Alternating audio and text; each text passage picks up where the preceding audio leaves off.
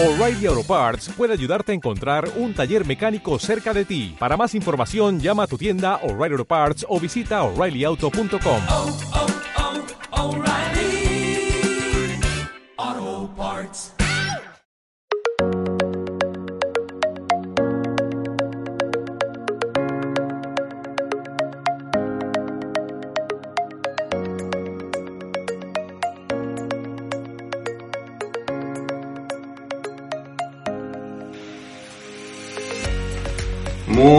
noches, ah, bienvenidos, bienvenidas a todos y a todas a este espacio. Ah, de nuevo, este es un nuevo episodio de que va a ir en mi podcast que se titula Connectology. Muy pronto voy a estar poniendo nuevos audios para que puedan escucharlos. Pero bueno, me encanta que puedan estar acá. Hoy tengo un gran, gran invitado, un querido amigo. Él es Martín Chaires, que se lo voy a presentar de inmediato para que lo podamos conocer. Hola Martín. Hola, ¿qué tal, Alberto? Muchísimas gracias eh, por esta invitación.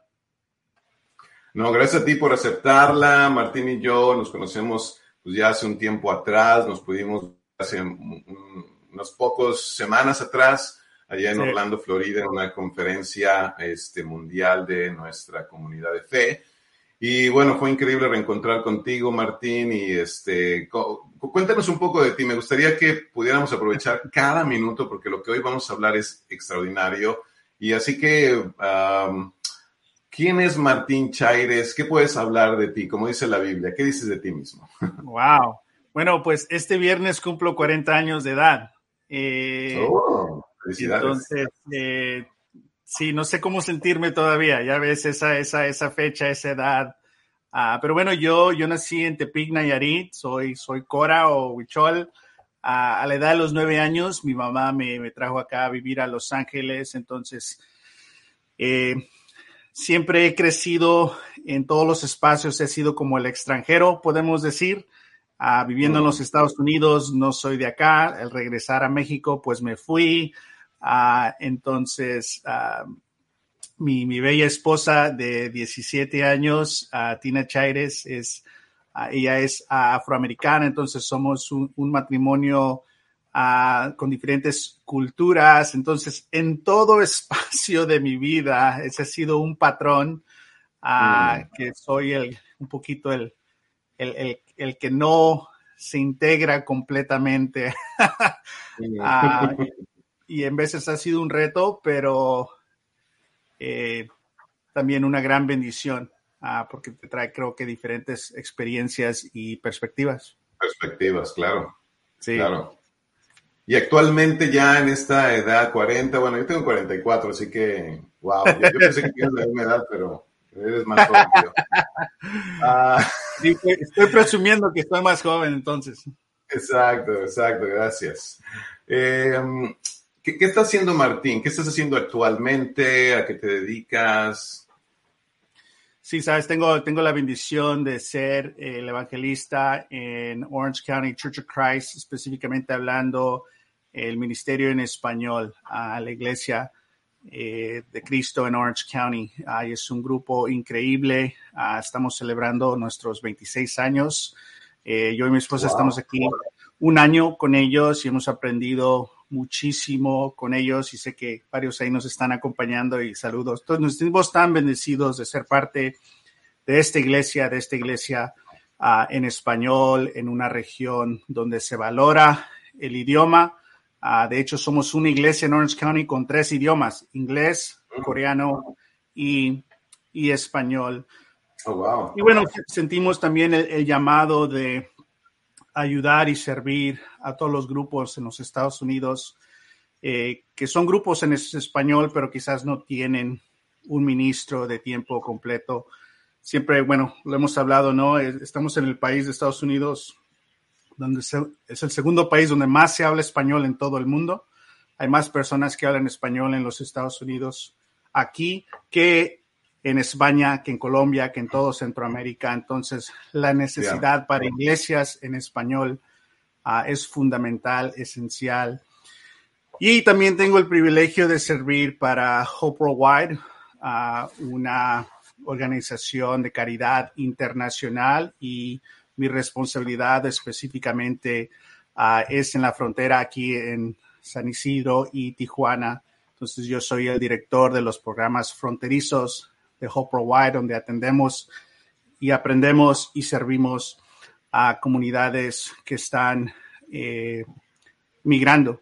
Ah, Mm. Entonces hay comunidades haitianas del sur de México, ah, de Centroamérica, de Camerún.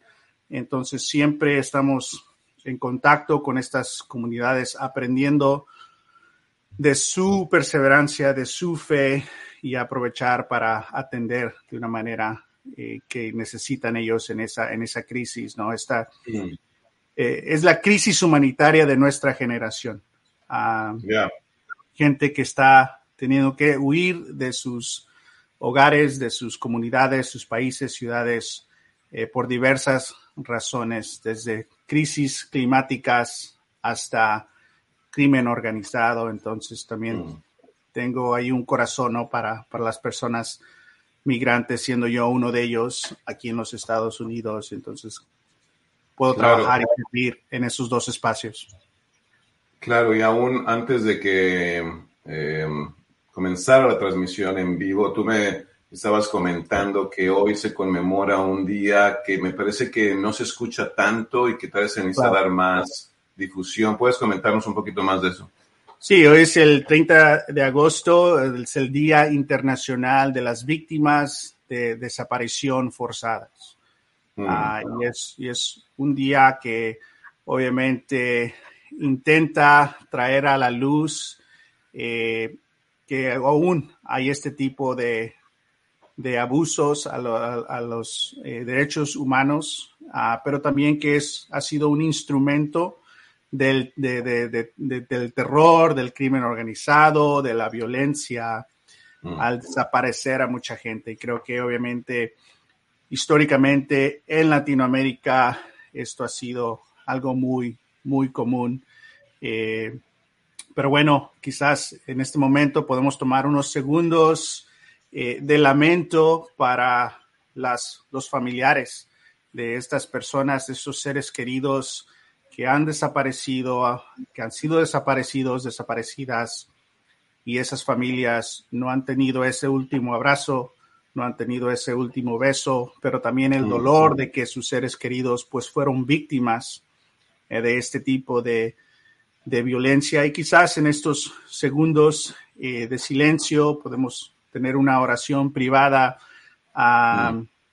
pero también alinearnos con esas personas eh, que están sufriendo esas pérdidas. Entonces, quizás tomamos unos segundos aquí, aquí de, de lamento. Sí.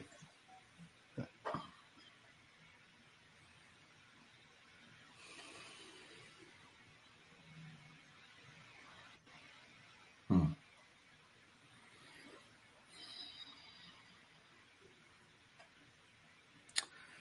Amén. Y sí, el, el lamento es una de estas prácticas donde solo pues, se vale solo sentir Mm. sin tratar de describir o proveer una solución o alguna lógica. Es el simplemente alinearte con el dolor de esas personas. Y ese compañerismo en veces hace más que cualquier propuesta o, o respuesta, ¿no? Sí, y, gracias, gracias por traerlo a la mesa. Este, y creo que esto va a ser una de las cosas hermosas de esta conversación. Quiero aprovechar para dar la bienvenida a todas las personas que están conectándose.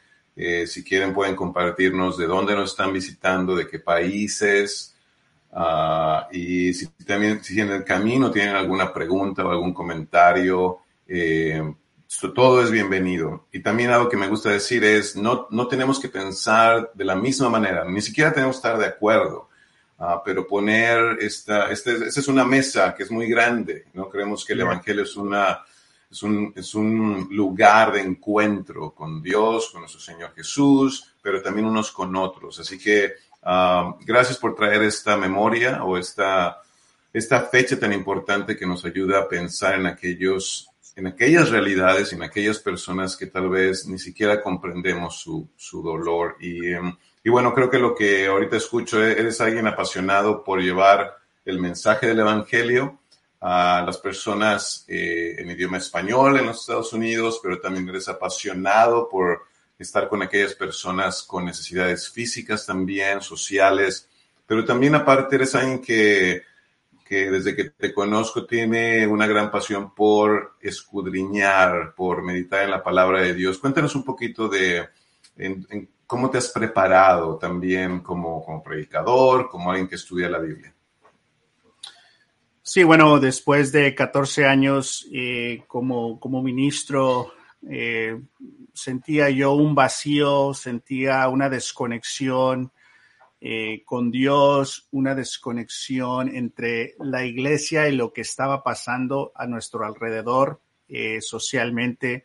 Estamos hablando de esa etapa del, del 2008, donde, de, perdón, 2018, donde se abrió muchísimas cosas eh, muy, muy cruciales, especialmente aquí en los Estados Unidos, en, en el clima político, racial y todo eso. Entonces, yo, eh, bueno, Dios abrió la puerta y tomé una maestría eh, de dos años eh, de teología de liderazgo misional.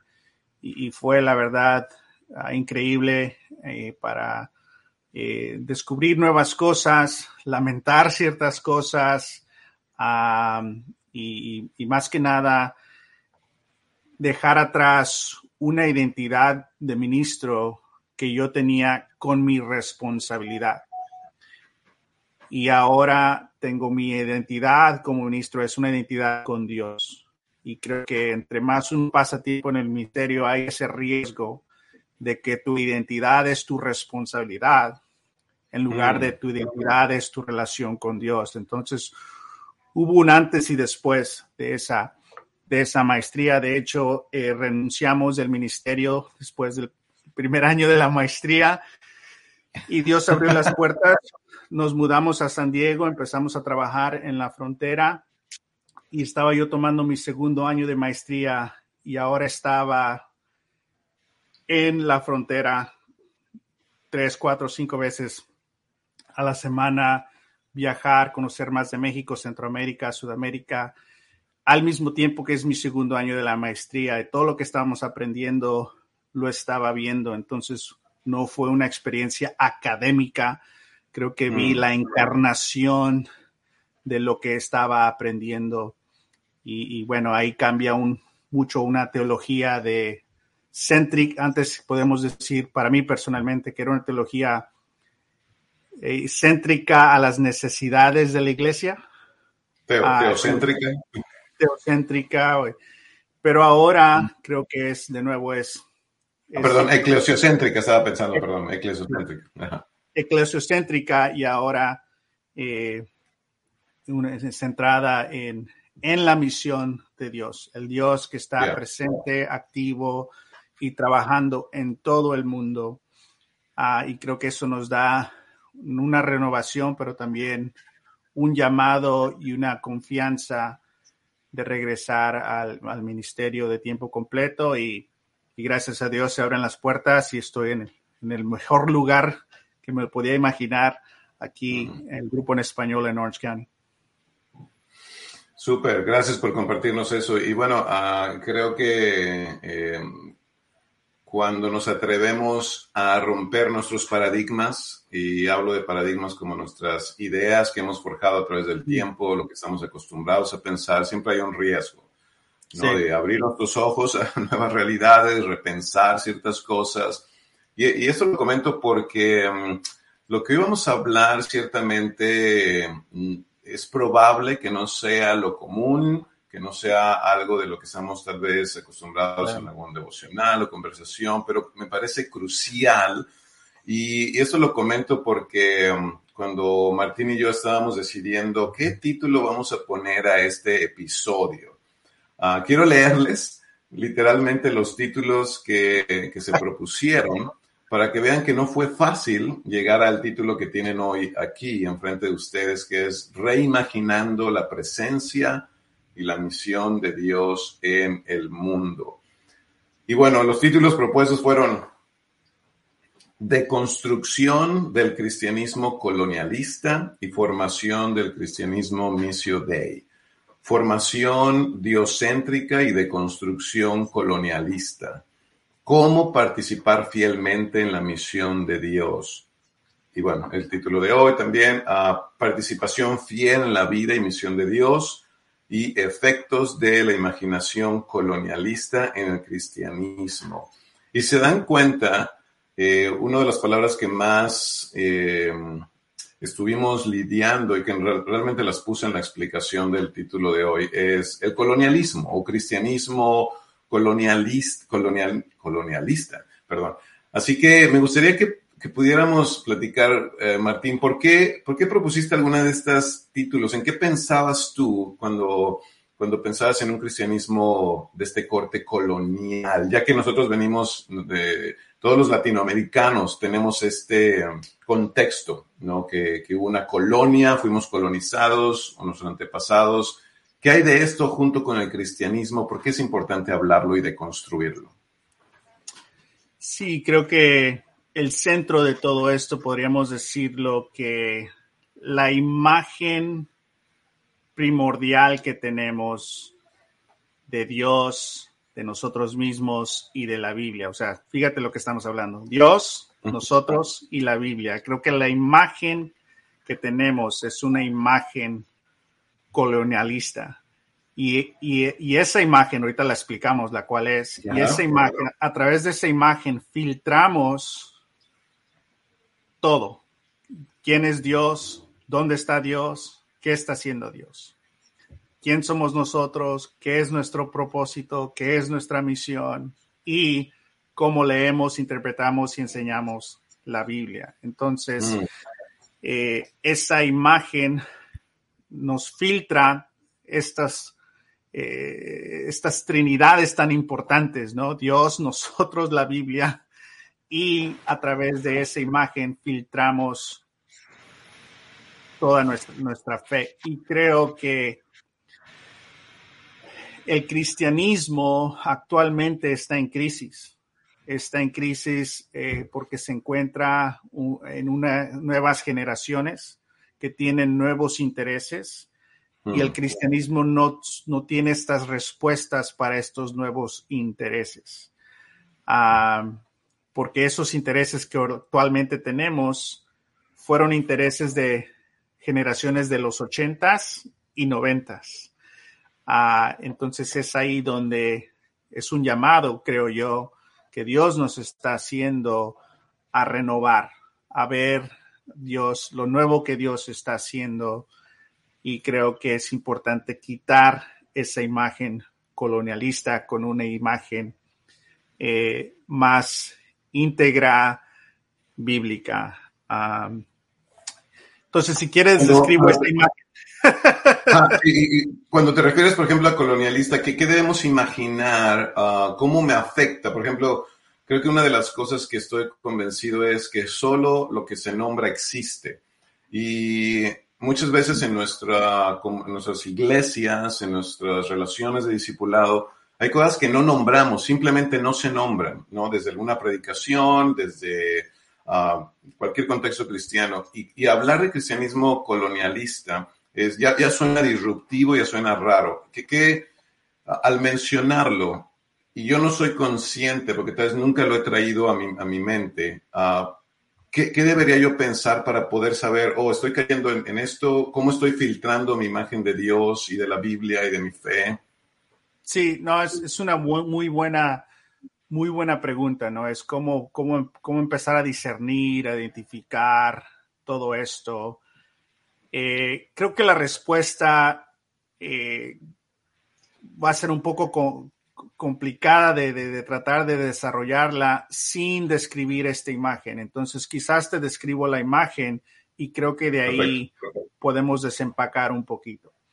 Eh, entonces, esta, esta es la imagen dominante creo que tenemos, que le vamos a nombrar hoy en este espacio, una imagen colonialista e incompleta.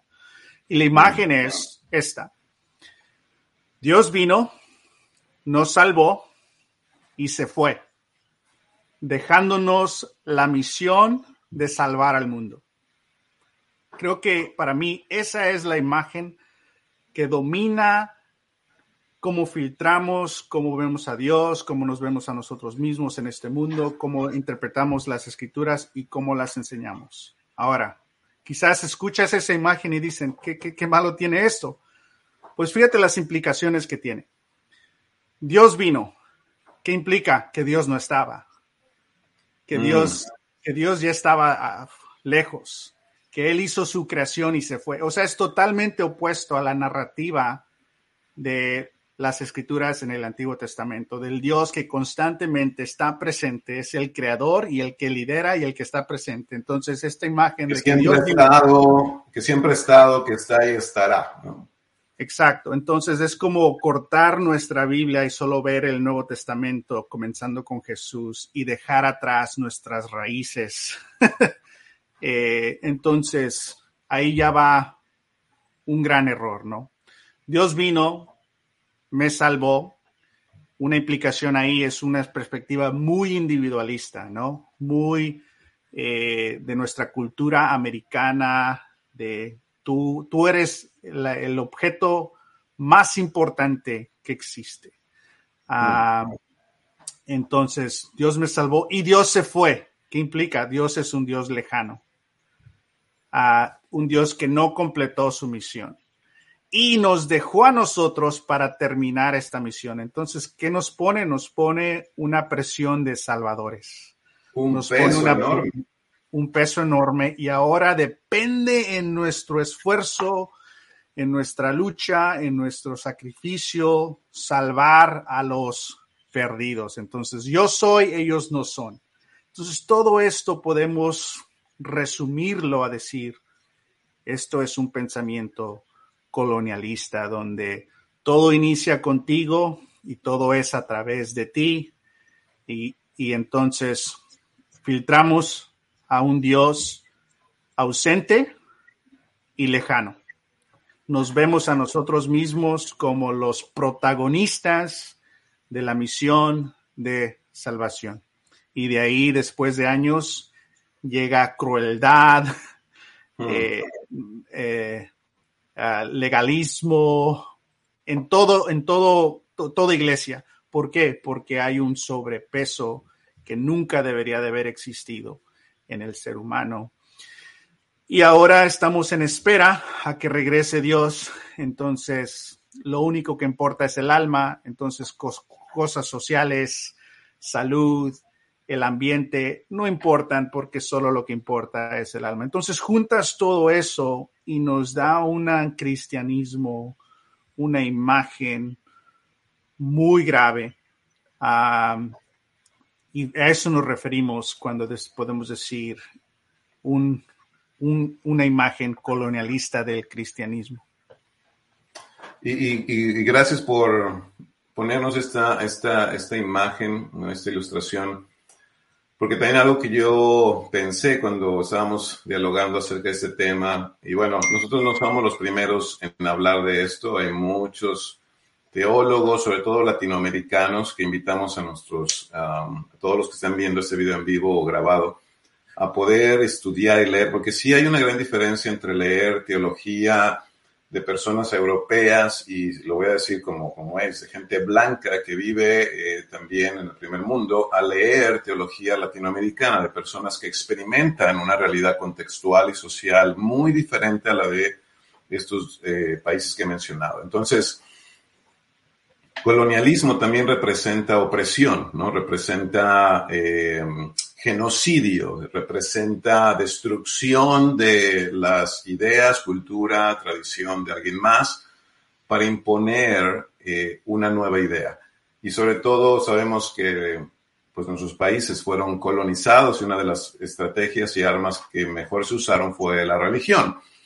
Y y considero que sí es un buen momento de replantearnos esto, porque si queremos, por ejemplo, si detectamos, tú, tú, tú mencionaste hace un momento, a veces legalismo o, el, o estos, esas actitudes de yo sé más que tú, eh, mm. o nuestro grupo es mejor que otro grupo, y comenzar con esas, ese tipo de cosas al final tiene que ver con, o lo, lo, lo, dime tú si estoy entendiendo mal, pero puede ser que estemos viviendo todavía este cristianismo colonizado que, lo que quiere es colonizar en lugar de vivir la misión de Dios? ¿Será que esas, cosas nos pueden afectar también?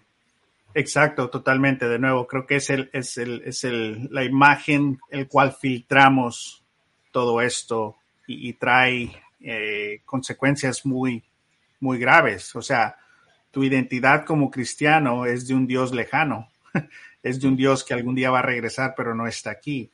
Entonces te da inseguridades y responsabilidades que no deberías de tener uh, o sentir tan gran peso. Ahora, combinas todo eso con la cultura en que vivimos, donde en los últimos 60 años todos hemos sido formados a través de la mercadotecnia para consumir. Es decir, somos, somos de la primera generación en toda la humanidad que vive para consumir. Todas las generaciones previas a nosotros consumían para sobrevivir. Nosotros, hay, eh, depende de dónde vivimos, pero tenemos este, este, este, este apetito de consumir, consumir, consumir, consumir, comprar, comprar, deuda, deuda, cosas materiales. Entonces, si combinas esta imagen incompleta y una formación de consumir, ¿qué ocurre? Ocurre lo que estamos viendo, que eh, muchas iglesias se han hecho irrelevantes a cosas sociales, no saben qué hacer, no quieren hablar de ellas, eh, y después hay una sobrereacción, creo, a, hay que buscar respuestas académicas de, bíblica, de la Biblia, hay que sobreinformar a las iglesias, eso va a solucionar, pero eh, información en veces no es formación, no son prácticas. Entonces, choca todo esto y nos pone eh, en un contexto grave, pero al mismo tiempo en una postura que podemos adaptar, decir, Dios, ayúdanos, enséñanos de, enséñanos de nuevo, tú estás aquí, tú estás trabajando, invítanos, queremos participar. Entonces, es grave, pero es una buena oportunidad, creo, para hacer algo nuevo. Y, creo que allí, este, aquí entra, quisiera que nos contaras un poquito de cómo tú manejas estas dos realidades, porque no solo eres alguien preparado académicamente, no solo eres alguien que se prepara para tener un sermón los domingos o los miércoles o estudiar la isla con personas, sino activamente estás envuelto uh, en ayudar al prójimo. Y me gustaría que nos comentaras un poquito más de los programas en los que estás envuelto, ya que eh, creo que para toda nuestra audiencia va a ser maravilloso escuchar cómo Dios te enseñó, cómo, cómo Él te ha mostrado esta, estos programas o a través de estos programas ciertas respuestas que creo que hoy sería increíble escuchar para nuestras iglesias, para nuestra vida de fe. Uh, ya, ¿qué, ¿qué, es los pasos que Dios te ha enseñado a través de servir también al prójimo en los programas que tienes en la frontera? No, sí, gracias. Bueno, el primer paso es como el título de hoy, ¿no? Reimaginar. Ah, entonces ya hablamos de esta imagen incompleta, ¿no? Dios vino, nos salvó, se fue y nos dejó a, a salvar el mundo. La mejor imagen es Dios ha estado siempre trabajando para redimir toda su creación. Ah, Dios nos ha llamado y nos ha salvado. Dios continúa en misión y nos invita a participar en su misión. Aquí hay un constante Dios. ¿Y qué? La presencia del Dios vivo, presente y activo.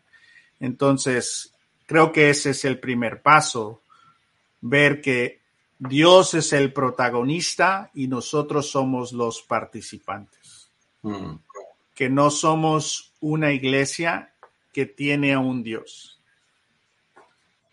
Pero creemos en un Dios que tiene una iglesia. Eso cambia. A ver, ¿cómo, cómo, cómo puede ser diferente esto de no somos una iglesia que tiene un Dios, sino creemos en un Dios que tiene una iglesia? ¿Qué, qué tan importante es esta, estas sí. dos frases? bueno, te, te lo digo yo personalmente, ¿no? Es año tras año, aquí está el plan para la iglesia, aquí está la visión, aquí está la estrategia. Se la presentamos a toda la iglesia. Y ahora que dices, Dios, vente a bendecir mi visión Mm, y los planes que yo tengo para darte gloria. mm, Entonces, este es un ejemplo de una iglesia que tiene, que tiene un Dios. mm, Todo existe para el beneficio de la iglesia y empieza con eso y se invita a Dios en lugar de anticipamos que Dios ya está trabajando en el mundo, que Dios ya está trabajando en nuestro país, en nuestra ciudad, en nuestra comunidad. ¿Cómo podemos participar en lo que Dios está haciendo? Entonces, ese podría ser un ejemplo y, y, de ahí viene nuestra experiencia en, en- en la frontera, ¿no? Eh, cuando uno cruza de Estados Unidos a la frontera de Tijuana, tiene esta mentalidad de voy a ayudar a estos, a la gente que está pobre. Y usualmente lo que queremos hacer, solucionar la pobreza, es con cosas materiales. Entonces, aquí van zapatos, ropa, medicina, eh, porque pensamos que, que la, la pobreza se puede solucionar con cosas materiales, porque es algo que nosotros hacemos con nosotros mismos. Nos sentimos mal y compramos algo. mm, Pero la raíz de la pobreza no son las cosas materiales. La raíz de la pobreza es la ausencia de relaciones que te empoderan. mm, Entonces, cuando empezamos a, a- a ir a diferentes organizaciones en la frontera, teníamos nosotros en Hope White Tijuana una idea de lo que queríamos hacer. Y nos dimos cuenta que había muchísimos grupos que ya estaban haciendo esas cosas. Y de nuevo, estoy en medio de mi maestría, estoy aprendiendo de estas imágenes, liderazgo misional. Entonces, eh, tomamos una pausa y decimos, hay que, hay que empezar de nuevo, no con nuestro plan, ven Dios bendice nuestro plan, pero con preguntas que nos ayuden a buscar y a descubrir lo que Dios ya está haciendo. Es decir, esta mejor imagen anticipa que Dios ya está trabajando en el mundo. Entonces fuimos, a- cruzamos la frontera para encontrar al Dios que ya está trabajando ahí. mm. Entonces hicimos preguntas como, ¿qué hacen ustedes? Hablando con diferentes organizaciones que trabajan con huérfanos, familias vulnerables o gente que está en migración. ¿Qué hacen ustedes? ¿Por qué lo hacen? ¿Qué necesitan y cómo podemos ayudar? Y bueno, en corto te la, te la hago, descubrimos que lo que más necesitaban eran dentistas. Ese no era Bien. nuestro plan. Ese no era nuestro plan. Pero descubrimos que Dios nos está invitando a proveer dentistas. Porque en la iglesia de Tijuana, de Mexicali y de Ensenada, ¿qué crees que tenemos? Hermanas increíbles que son dentistas. Y que el sueño Wow. de ellas era usar su profesión para servir al, al prójimo. Entonces, con esta Pero cosa que no, per- perdón por interrumpir, pero cosa que no hubieran descubierto si llegan Correcto. con esta actitud de colonizador, ¿no? De aquí tenemos el plan infalible, la mejor idea, eso es lo que va, lo que vamos a hacer, en lugar de tener esta parte humilde de preguntar, y, creo que me encanta que lo, que lo mm, comentes, ¿no? Que preguntaron a otras personas que ya están haciendo lo mismo o ya que están ayudando, porque a veces podemos tener, aún en el cristianismo, esta idea de somos los únicos que hacemos lo correcto y todos deben aprender de nosotros. En lugar de, a ver, hay gente que ya está ayudando activamente, tal vez desde mucho antes que nosotros. Dios ya está activo a través de muchas otras personas, organizaciones, queremos aprender. Creo que eso es lo que estoy escuchando. Sí, exacto, gracias. Y, y eso nos ayuda a crear colaboración entre otras organizaciones en lugar de competencia. Ok, es buena palabra. Colaboración en lugar de competencia. Y entonces empezamos a colaborar y ellos nos decían, hemos estado buscando a dentistas por tanto tiempo, Nos llegan dentistas americanos, pero ellos no pueden ayudar a largo plazo. Ustedes tienen cristianos y dentistas mexicanas.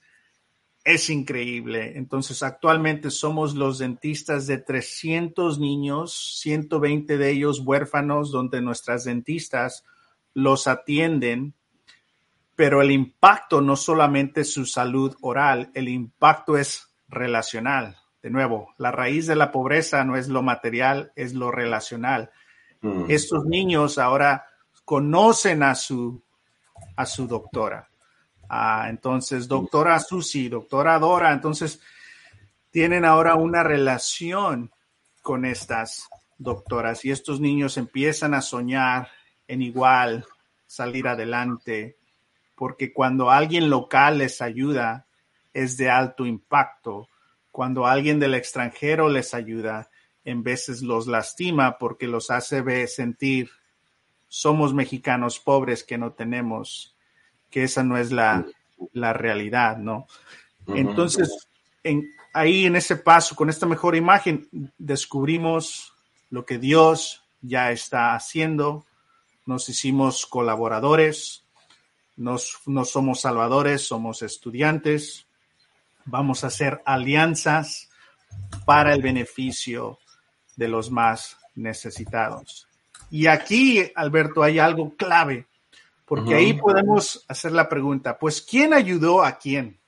No, las personas marginadas son las que nos han ayudado a nosotros, que nos han dirigido a ser quien debemos ser en la misión de Dios. Entonces, no llegamos a salvar, podemos decir que fuimos salvados. Entonces, es, hay un encuentro que Dios ha hecho donde te puedes poner en medio de todo este servicio y hacer la pregunta, ¿quién, quién está ayudando a quién?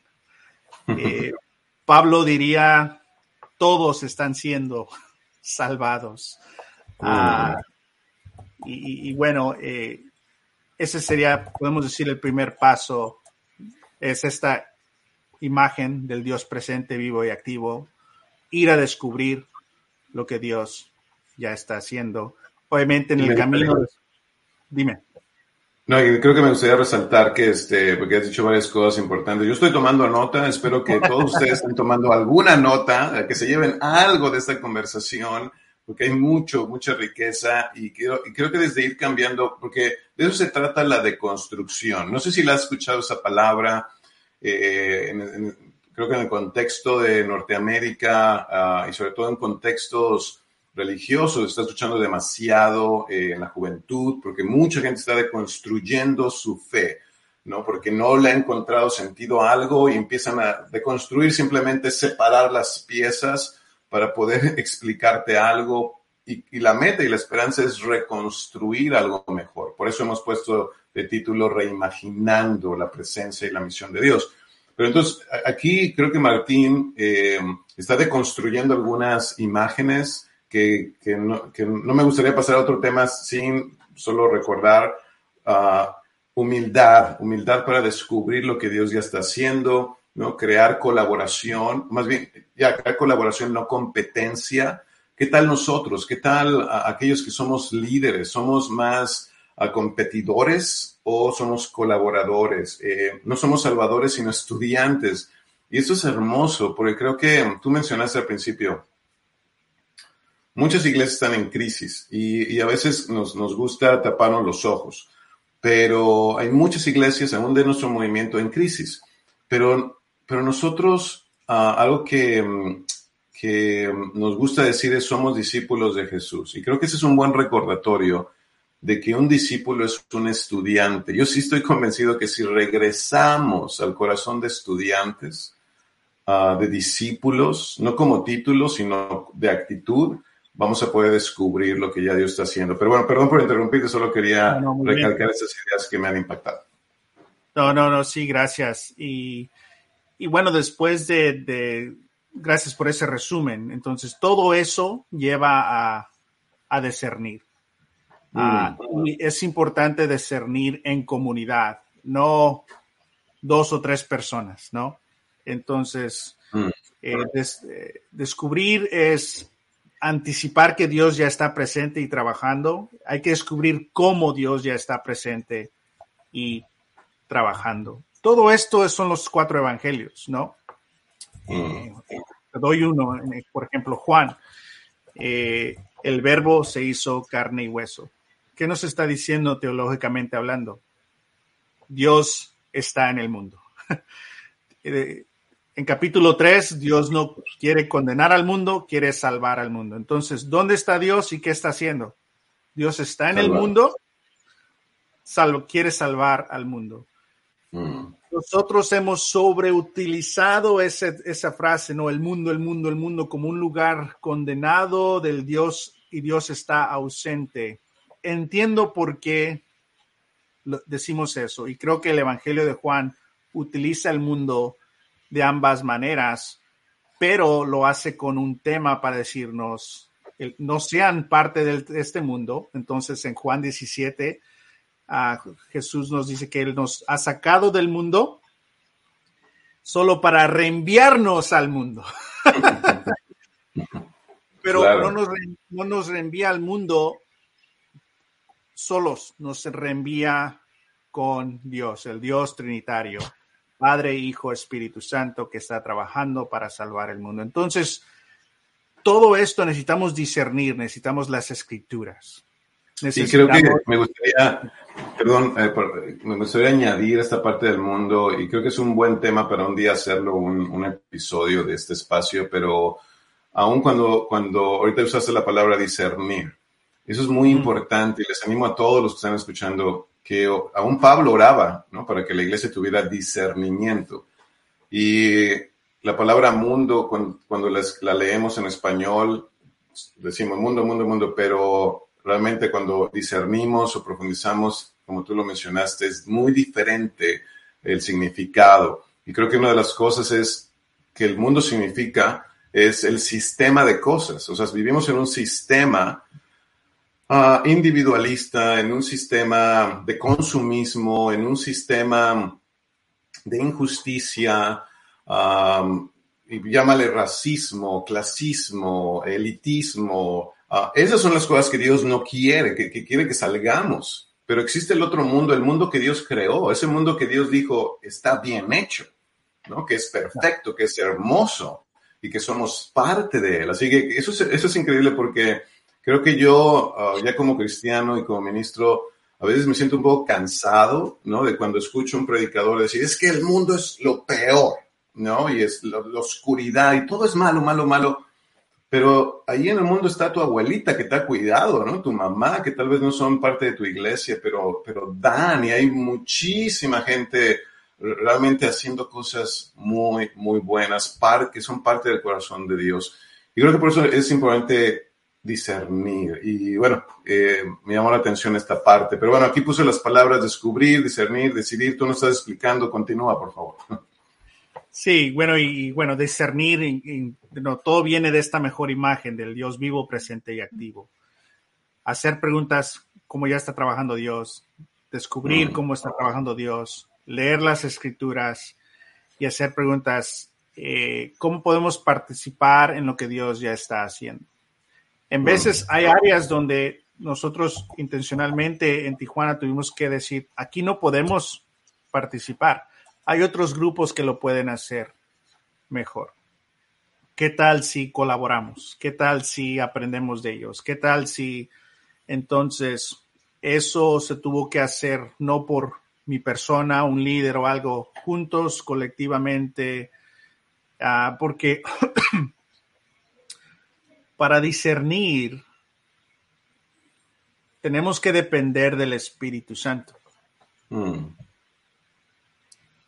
y nos ha faltado entendimiento del Espíritu Santo. De hecho, aquí abremos otra puerta, Alberto, perdón, pero hem- bien, hemos, hemos reducido el Espíritu Santo a una imagen también muy mala, decir, el Espíritu Santo es un pedacito de Dios que vive dentro de ti para ayudarte a vivir el cristianismo. Es, es decir, Mm. no, les, ¿qué? Ahora, me burlo ahora quizás, y bueno, no me, pero me hago broma, pero yo era uno de esos predicadores. Yo dije públicamente por años lo que acabo de decir, porque Mm. ese era mi entendimiento, eso era parte de la enseñanza en la cultura donde estaba. Pero el Espíritu Santo no es un pedacito, el Espíritu Santo es Dios. Hmm. El Espíritu Santo está trabajando en el mundo. Y creo que los deseos que tienen estas generaciones actuales, les importa el medio ambiente, les importa la inclusión, les importa la justicia, les importa los derechos humanos, les importa la igualdad. Todos esos son valores del reino de Dios. Claro. ¿Quién les ha hecho desear esas cosas? El Dios que está en el mundo trabajando. Pero ¿qué Wow. tal si la iglesia se irrita con eso? Y le Mm. dice mundo. Pues no Mm. vas a, no vas a, no vas a aprender. Entonces, no, ahora, estos deseos no estoy diciendo que son de cristianos, pero sí son deseos cristianos. Entonces, ¿qué tal si les ayudamos a esas generaciones? Sabes, lo que tú deseas es un valor del reino. Hmm. Hay, un, hay un Dios que, va re- re- que, que está redimiendo toda la creación. Y qué Hay un- diferente, qué, qué diferente es conectar, eh, porque al final tú, mencionaste algo, la pobreza tiene mucho más que ver con las relaciones, ¿no? Hay relaciones que, ah, que te empoderen o, o que no, ¿no? Hay relaciones que te roban, que te, que te quitan, pero ah, ahorita que mencionaste esto de cómo estar en una conversación, por ejemplo, estoy con alguien eh, más joven que yo, o no importa la edad, pero que su mentalidad es, me importa la- todos esos temas que mencionaste, justicia social, el clima, y en lugar de verlo como, ah, eso, eso no importa, más bien es, wow, lo- lo- es lo mismo que, que, que, que, um, ah, que nuestro Padre, nuestro Creador, eh, también anhela justicia. Al final Él también nos puso a cuidar su creación. Y, creo que, eh, nada, se me hace tan bello, tan eh, compasivo, que crea tanta conexión. Y entiendo también lo otro, que también yo, me, me ha pasado y lo sigo escuchando, donde personas en autoridad, líderes, se ponen muy mal, muy mal de, de escuchar estas, estos temas eh, como parte de alguna conversión cristiana, pensando eso no importa. Y tal vez ese es un buen momento de deconstruir eso y decir, es- eso, solo, eso es una invitación, como mencioné, no es que estemos de acuerdo, pero o que tengamos que estar de acuerdo a fuerza, pero es una invitación a replantearnos. Vamos a conectarnos con esta generación, hablando también su idioma, o vamos a desconectarnos volviéndonos irrelevantes. Pero nada, gracias por traerlo. Creo que eso nos va a ayudar si somos humildes y sinceros al, al- al conversar esos temas. ¿no? Sí. Y, y todo eso lo que traigo a la mesa en esta, en esta parte, en esta sección de discernir, es mucho. Y es por eso que es importante hacerlo en comunidad, sin prisa. Mm. Eh, no hay metas, no hay, para esta fecha tenemos que llegar a, porque es, es seguir aprendiendo, es seguir aprendiendo, es seguir aprendiendo, escuchando. Cuando escuchas a las voces de las personas con más heridas, Mm. es ahí donde entiendes qué está haciendo Dios. Y ese es un paso clave, porque muchas veces no escuchamos a las personas que tienen más heridas. Mm. Dentro, dentro de iglesias, los niños, ellos no tienen voz, ellos no están en reuniones, todo se decide por ellos. Entonces, ¿cómo podemos encontrar maneras creativas de escuchar la experiencia de los niños en la iglesia? A hermanas de tercera edad, madres solteras. Entonces, so- hay grupos dentro de nuestra iglesia que tenemos que escuchar. Igual socialmente, hay, hay grupos a las eh, marginados que tienen muchas heridas. Si, si escuchamos sus heridas, creo que ahí eh, en- empezamos a encontrar evidencias y señales de lo que Dios quiere hacer. Y, y esto sí es reimaginar por completo, Martín, eh, porque la realidad es que eso, es a las que menos escuchamos. O sea, me- ahorita que te escucho me parece hasta ilógico, incomprensible, irracional, ¿no? Hablando de yo como cristiano, ministro, pero creo en el fondo, no sé con qué palabras poner, y me parece vital esto, esta parte también de la conversación. Me has mencionado la presencia y dirección del Espíritu Santo.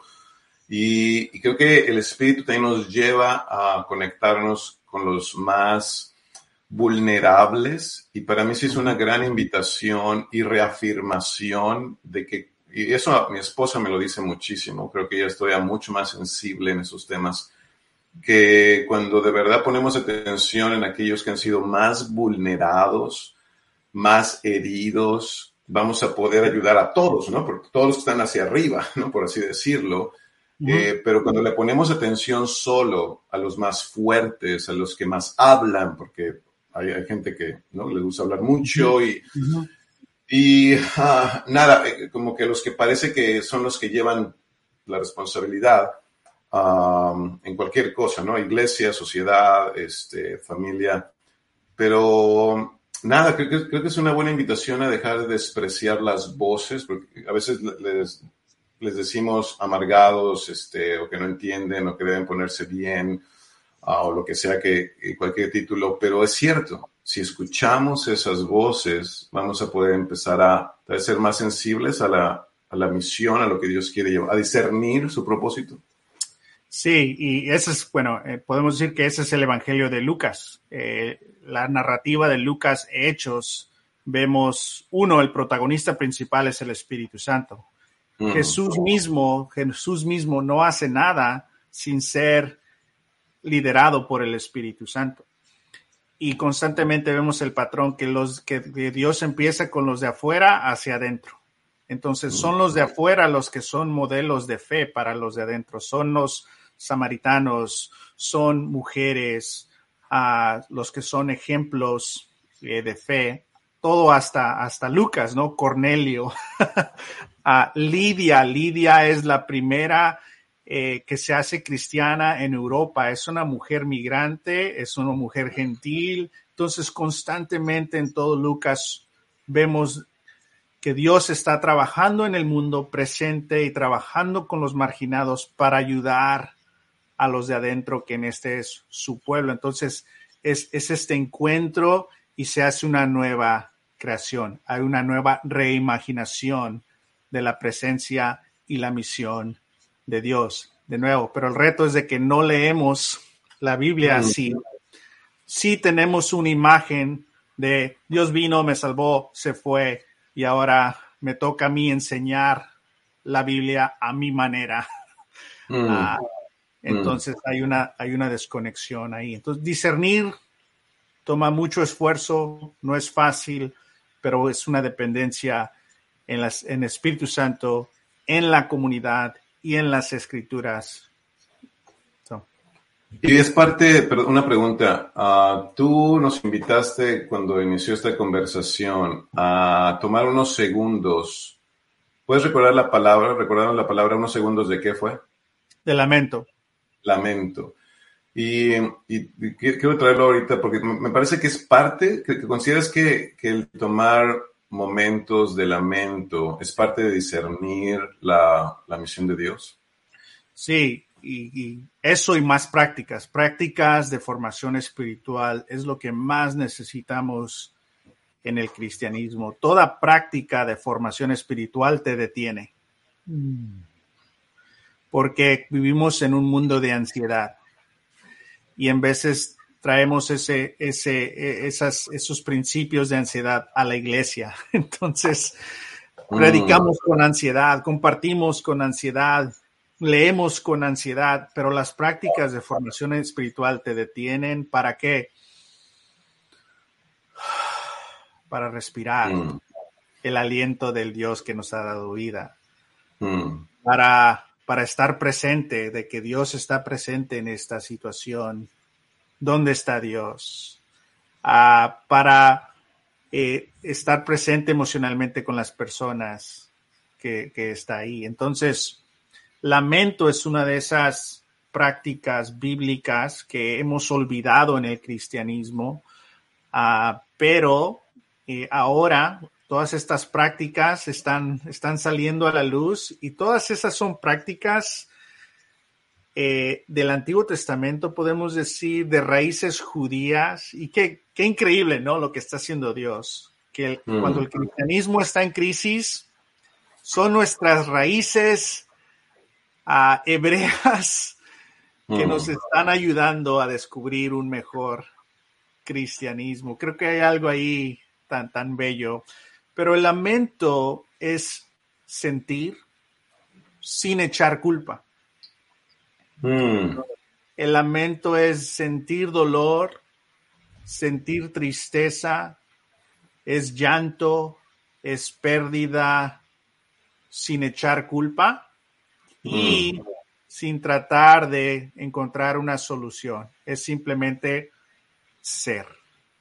Es, una, es una postura de fe. Ahora, en un cristianismo que solo celebra victorias, Mm. donde no puedes hablar de las cosas tristes del mundo porque eso es de allá y es político y aquí te, no sabes lamentar. Mm. Entonces se crea una formación en la congregación de solo se valora lo bueno y lo positivo. Y, y no podemos tener una comunión solo de tristeza y de lamento por los 43 desaparecidos Mm. que ocurrió.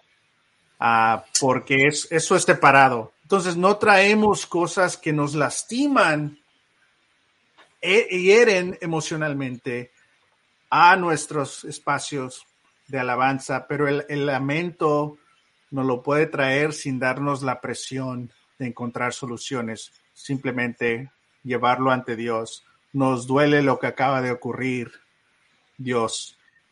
Eso es un acto de fe. Y sabes, gracias, muchas gracias. Te- Te escucho y honestamente siento ganas de llorar. ¿no? Mm. Hace mucho tiempo que no me había sentido así. De, has mencionado varias cosas muy importantes. Uno es, imagin, bueno, para mí es imaginarme, lo que yo predico causa ansiedad. Mi, mi forma de dirigir, de servir a través del liderazgo que tengo causa ansiedad o paz, alegría o ansiedad. Y, y eso me confronta muchísimo. Ah, ahorita mencionabas el, el- esta práctica de parar, de respirar, de tomar este aliento de Dios. Recuerdo eh, algún momento en el que estuve tomando terapia y mi terapeuta, eh, la razón por la que la busqué fue que yo me estaba ahogando mucho. Y todavía me pasa a veces, este, cuando estoy hablando, eh, necesito parar porque siento que me- se, se me cierra la garganta y me ahogo. Mm.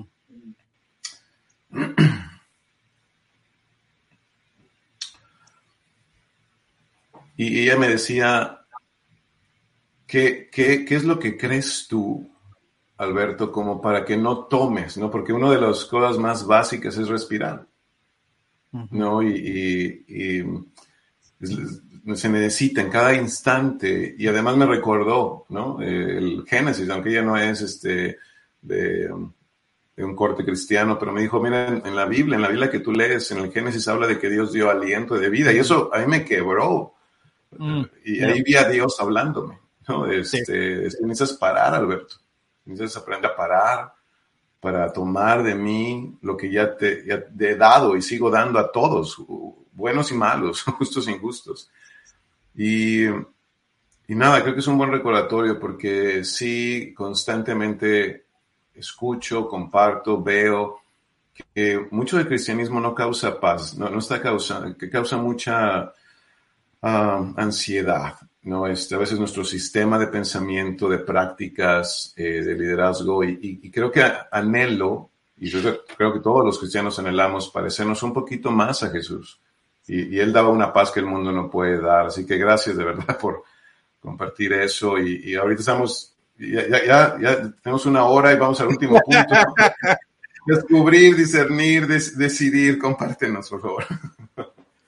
No, pero primero que todo, gracias eh, por ser vulnerable y, y compartir eso, Alberto, es muy bueno. Aprecio tu, aprecio tu ejemplo. Y ese ejemplo que nos das, no solamente personal, pero ahí hay algo también, ¿no? tuviste un encuentro con Dios en un lugar inesperado de una persona inesperada. Mm. Que de nuevo nos da la evidencia de que Dios está presente y Dios está trabajando y Dios no solo Mm. trabaja con el, a través del cristiano, Dios está trabajando con todas las, to- toda la humanidad. Eso no Mm. significa cree en todas las personas lo que dicen, no, pero de nuevo, estamos buscando la presencia, la presencia y la dirección de, de, de Dios, ¿no? Bien. Sí, es, es una oportunidad increíble que tenemos en el cristianismo ahorita. La verdad, Eh, creo que tenemos unos cinco, cinco años, ah, cinco a siete años. Eh, hablo de los Estados Unidos, donde es el contexto más que en cual vivo. No puedo mencionar este tipo de, de- de fechas o lo que sea para, para descubrir los, los nuevos que quiere ser Dios. Obviamente, como, como ministro, como persona, como ser humano, mi deseo es que conozcamos a Dios más, que participemos en la misión de Dios. Y, yo lo he resumido a esto, ¿no? Esta es la imagen grave, eh, colonialista, que si recordamos en esa etapa del colonialismo, cuando llega todo eso, estaban en competencia. La competencia te hace cruel. Estaba en competencia España con Francia, con Inglaterra. Entonces la competencia te hace cruel. No te vas a quedar atrás y vas a hacer unas maldades increíbles. Entonces la competencia es algo tan grave para nosotros, ¿no? Lo vemos entre vecinos, lo vemos entre familiares. Es esta, esta, esta envidia diabólica. Ah, Mm. pero si, si tenemos conciencia de que Dios está vivo, presente y activo, no, no tenemos una mejor opción de no ser envi- en- envidiosos. Pero, ¿qué nos dice Jesús? Vayan y hagan lo mismo, ¿no? Este buen samaritano el, para, para el prójimo. Ah, entonces hay una oportunidad de reimaginar la presencia de Dios y la misión de Dios, no con nosotros como los protagonistas, sino nosotros somos los participantes del Dios que está en misión. Entonces, la pregunta principal que nos debemos hacer es, preguntas, ¿qué está haciendo Dios? ¿Y cómo podemos participar fielmente en lo que Dios está haciendo? Mm. Amén. Amén. Y, y, y cómo esto nos lleva, creo que, siempre, siempre la parte de actuar, ¿no?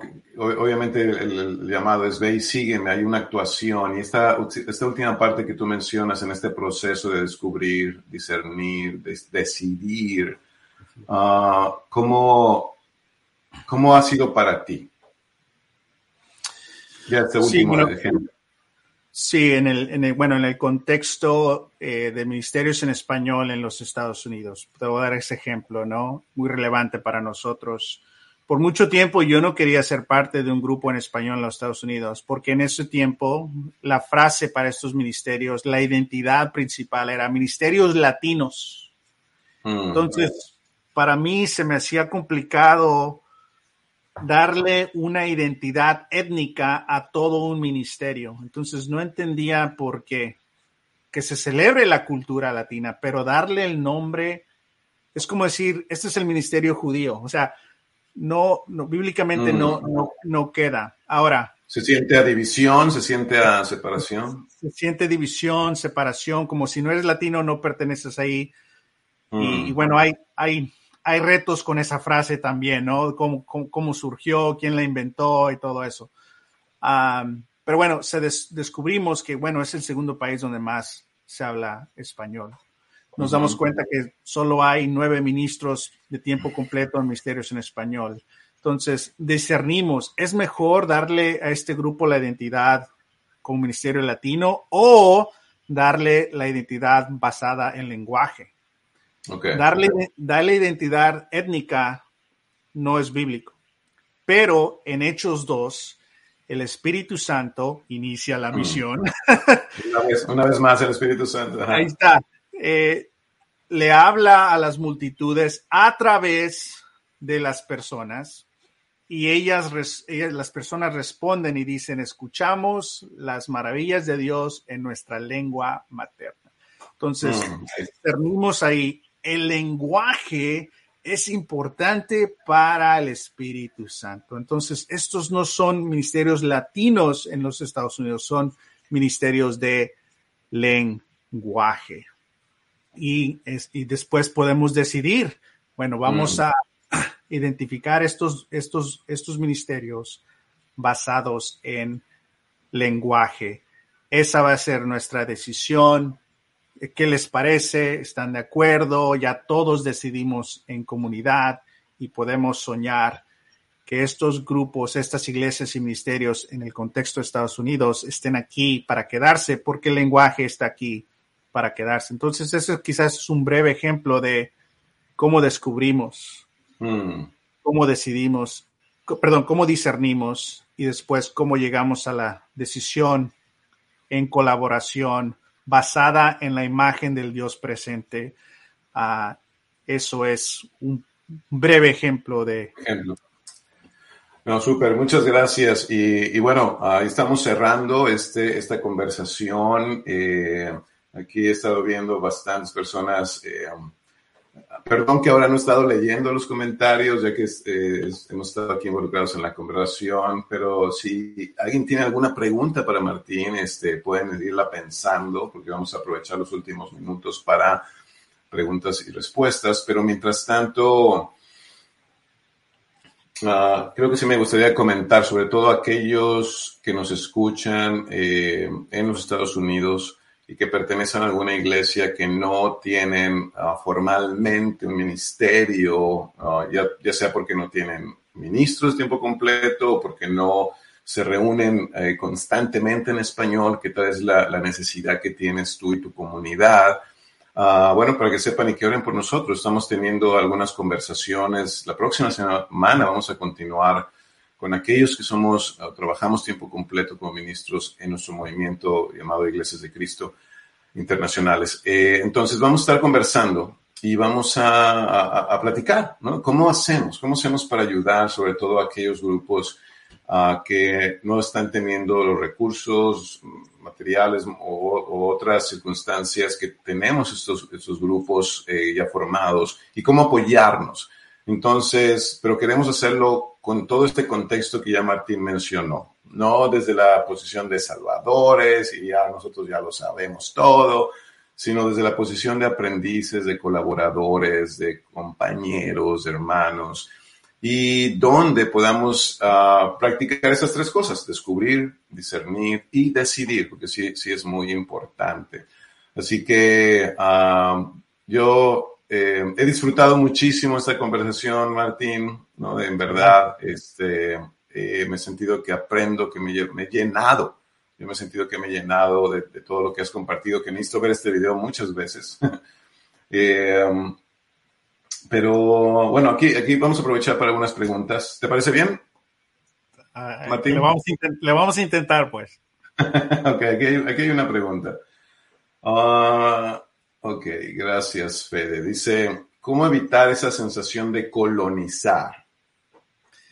Sí, bueno, la, la, la, la quizás más, más directa y simple es, no podemos colonizar. Es imposible. porque Dios ya está trabajando. Si, si, si, Dios ya está presente y trabajando, somos partícipes. Incluso ayudar a alguien a encontrar su relación con Dios.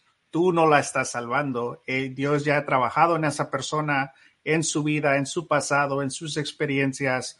Nuestra mm. parte es ayudar a esa persona ver la Biblia, ver su vida, ver al Dios presente, hacer conexiones y tomar decisión. Entonces, todo lo que somos, eh, somos partícipes. Entonces, sensación de colonizar es una desconexión con la realidad de que Dios está vivo, presente y activo. Wow, a ver. Aquí hay otra pregunta. Eh, ¿Creen que debemos aprender a recibir el Espíritu Santo y ponerlo en práctica efectivamente? Bueno, esa, esa, esa pregunta y obviamente hablar del Espíritu Santo, hay muchos, mucho que arreglar ahí. Ah, por ejemplo, hay un grupo históricamente en el cristianismo que ha sobredependido del Espíritu Santo, no sé si es, posible, pero es, es un cierto abuso de decir, todo lo que siento es el Espíritu Santo. Y hay otro grupo donde ha ignorado al Espíritu Santo. Es la Biblia es más importante que el Espíritu Santo y nosotros estamos más acá. Entonces imagínate algo en medio, ¿no? Ah, que no hay un abuso del Espíritu Santo, no hay un abuso de las Escrituras, pero hay algo más, más saludable. Eh, esa es una imagen que creo que puede ayudar. Lo otro que quizás puedo decir sobre este tema es, yo digo esto siempre, el Espíritu Santo está más interesado en liderar a la iglesia que en liderar a personas individualmente. Y me atrevo a decir eso porque creo que nosotros pensamos en el Espíritu Santo primeramente en términos individualistas. El Espíritu Santo me puso a mi corazón.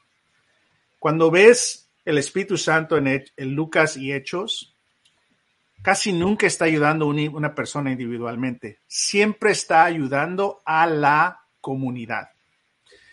Entonces nadie puede tener autoridad de decir, el Espíritu Santo me ha dicho a mí.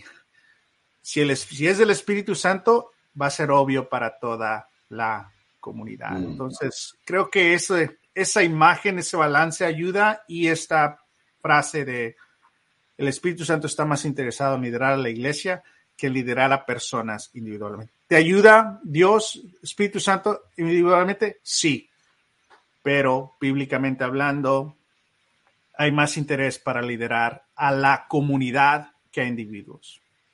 Y creo que me gustaría añadir que me parece que nunca, o, o, por lo menos en mi concepción, nunca habrá un abuso del Espíritu Santo, ¿no? En el sentido de depender de él. Creo que más bien, creo que más bien el abuso, tal vez es lo que también querías mencionar, creo que el abuso es eh, en nuestras interpretaciones, ¿no? Creo que el abuso sí. está en nuestras formas, eh, en las que queremos en, en, eh, poner en una caja el, la presencia y la actividad del Espíritu Santo, pero creo que hay mucho que aprender, sobre todo en un movimiento que no destaca tanto uh, o que no habla tanto ¿no? De, del Espíritu Santo. Ok. Um, ok, aquí había otra pregunta que vi. Eh, hmm. ¿Dónde se fue? Ah, está. Claudio Rosas, ¿por qué piensas que solo hay nueve ministros en los Estados Unidos? Bueno, hablando de nuestra familia de iglesias, ¿no? Porque hay un montón de iglesias que, de, en español. Sí, hay, solo hay nueve uh, parejas de ministros liderando grupos en español en los Estados Unidos actualmente. Eh, hay varias, hay como diez factores para esto. quizás hablo a nuestra audiencia. Uno de los factores es de que grupos se han identificado y se siguen promocionando como ministerios latinos. Si yo estoy en una iglesia y yo soy un líder o un anciano y alguien viene a mí y dice, quiero comenzar un grupo latino, a mí me va a dar temor porque vivimos en un país de tensiones raciales yo voy a interpretar esa solicitud como tú quieres dividir la iglesia cuando Dios ha creado la iglesia que sea diversa. Entonces, una de las razones son nosotros que hemos utilizado ese término que ha confundido, que no ha traído claridad para el propósito. Uh, y dos, es ese malentendimiento que muchos líderes que toman decisiones en donde se aportan ministerios no tienen la información correcta del por qué se necesitan estos ministerios. Ellos tienen una información caducada. Ellos tienen la información. Ministerios latinos no funcionan. Pero si tienen la información, es basada en el lenguaje, creo que puede ayudar. Y la tres, creo que somos grupos un poco no visibles para generaciones más jóvenes. Y cuando vienen generaciones más jóvenes a estos grupos y hablan el español con acento, muchas personas se burlan de ellos, se burlan de su español y ellos se sienten mal y se van. Entonces también ahí tenemos cierta responsabilidad de no aceptar el que quiere venir a servir y nos burlamos de ellos. Entonces, hay como 10 o 12 factores, menciono los tres que creo que nos toca un poquito de responsabilidad. Gracias. Y vamos a ir cerrando, yo creo que dos preguntas más. Y Vilma nos dice, ¿cómo ayudar a la iglesia que pueda lamentar sin echar la culpa a Dios o a los miembros? ¿De qué manera podemos ayudar a los hermanos a lamentar de una manera sana? Gracias, Vilma. Eh, algo estaba pensando y se me pasó en otros pensamientos pero es una gran, gran pregunta que también quiero escuchar. Bueno, tenemos todo un, libro en la Biblia, Lamentaciones. Mm. Ah, es toda una sección bíblica que hemos ignorado porque tenemos cultura de victoria. Ah, entonces, simplemente tenemos que redescubrir lo que Dios ya nos ha puesto en práctica. Gran parte de los salmos son lamentos Ah, entonces, eh, es aprender lo que es el lamento, a dar varios, enseñar varios ejemplos de cómo tener lamento y duelo mm. ah, cuando tenemos pérdidas. Y de nuevo, ahí hay algo también misterioso de Dios, que es a través de el dolor dándole espacio al dolor, vamos a descubrir nueva vida. Vamos a descubrir nuevas imágenes. Entonces, eh, esos serían los dos pasos. Hay que aprender qué es bíblicamente, cuáles son prácticas y empezar a, intentarlas. Ahora, es difícil porque ah, no estamos impuestos a estos tipos de tonos en nuestras, en nuestras reuniones. Ah, mm. Pero la Biblia nos dice que es mejor estar en un funeral que en un festival. Ah, mm. y usualmente usamos esa escritura solamente en funerales, pero no sé que esa escritura no se escribió solamente para funerales, porque es la mm. realidad que vivimos socialmente. Entonces, a través de ese dolor, vamos a descubrir nuevas cosas.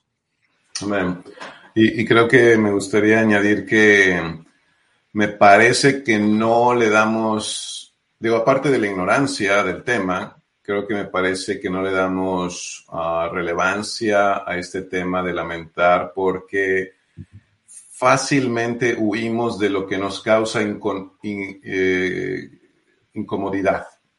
Mm, mm. Este, entonces, claro que yo no, no, no quiero estar con alguien que me causa esta incomodidad. Si alguien está llorando, está muy triste, o está quejándose, o está enojado. A, mí me ha pasado, o sea, yo he estado enfrente de personas tan frustradas que hasta, hasta cerrado los puños, ¿no? Y, alzando la voz.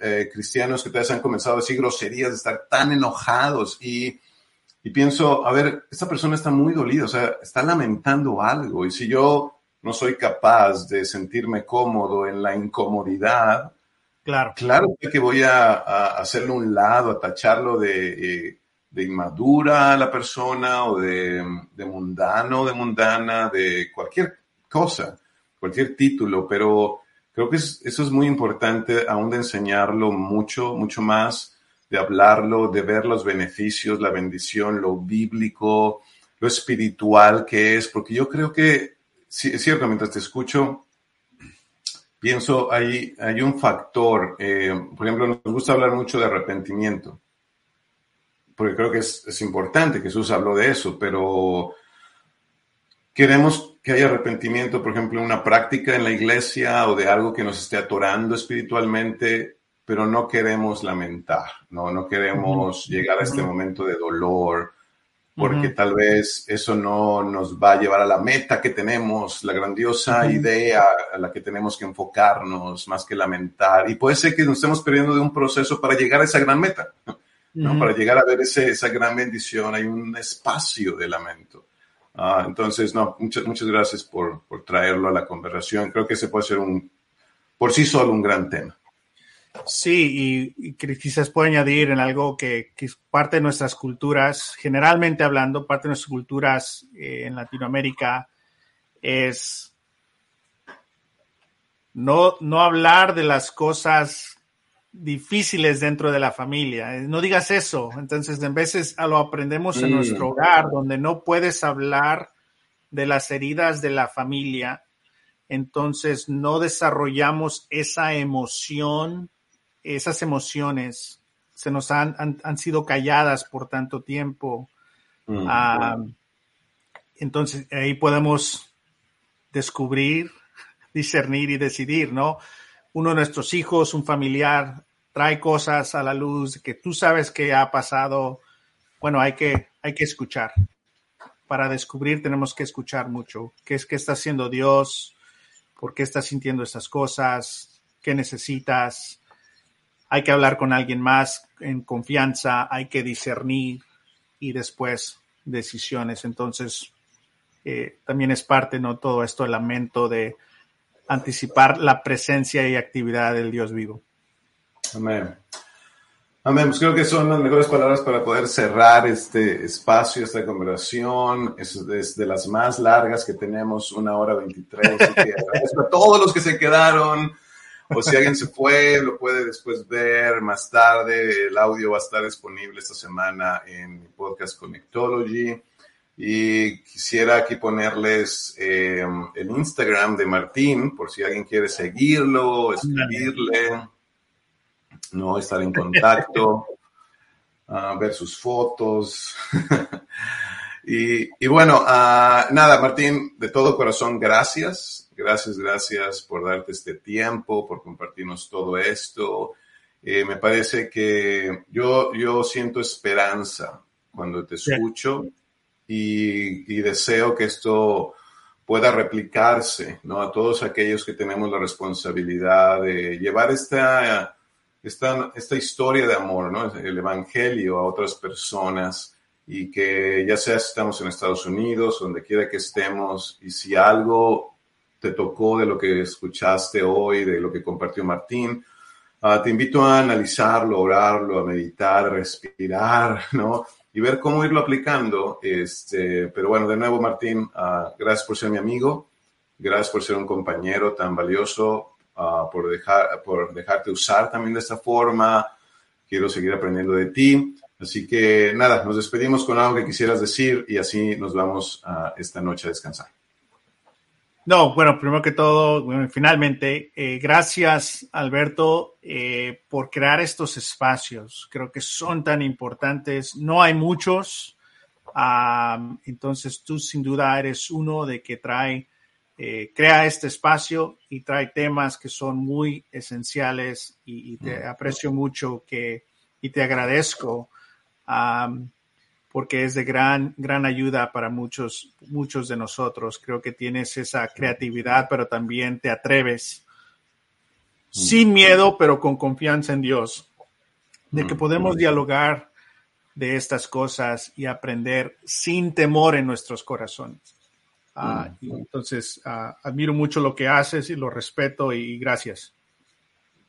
Gracias, gracias a ti. Y bueno, gracias a todos los que hoy se conectaron, gracias a los que van a ver este video.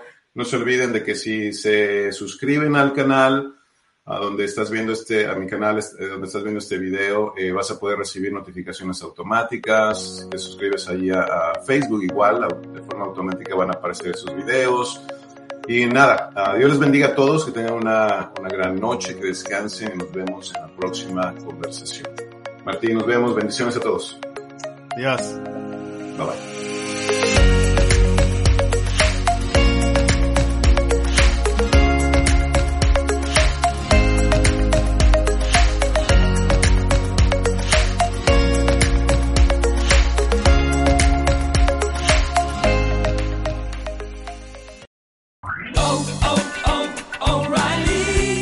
¿Necesitas ayuda? En O'Reilly Auto Parts te ayudamos. ¿Necesitas algún consejo? Te aconsejamos. Nuestros profesionales en autopartes están siempre disponibles para ayudarte a encontrar lo que necesites. Excelente servicio al cliente es solo una de las ventajas que ofrece O'Reilly Auto Parts. Los profesionales en autopartes. oh, oh, O'Reilly Auto Parts.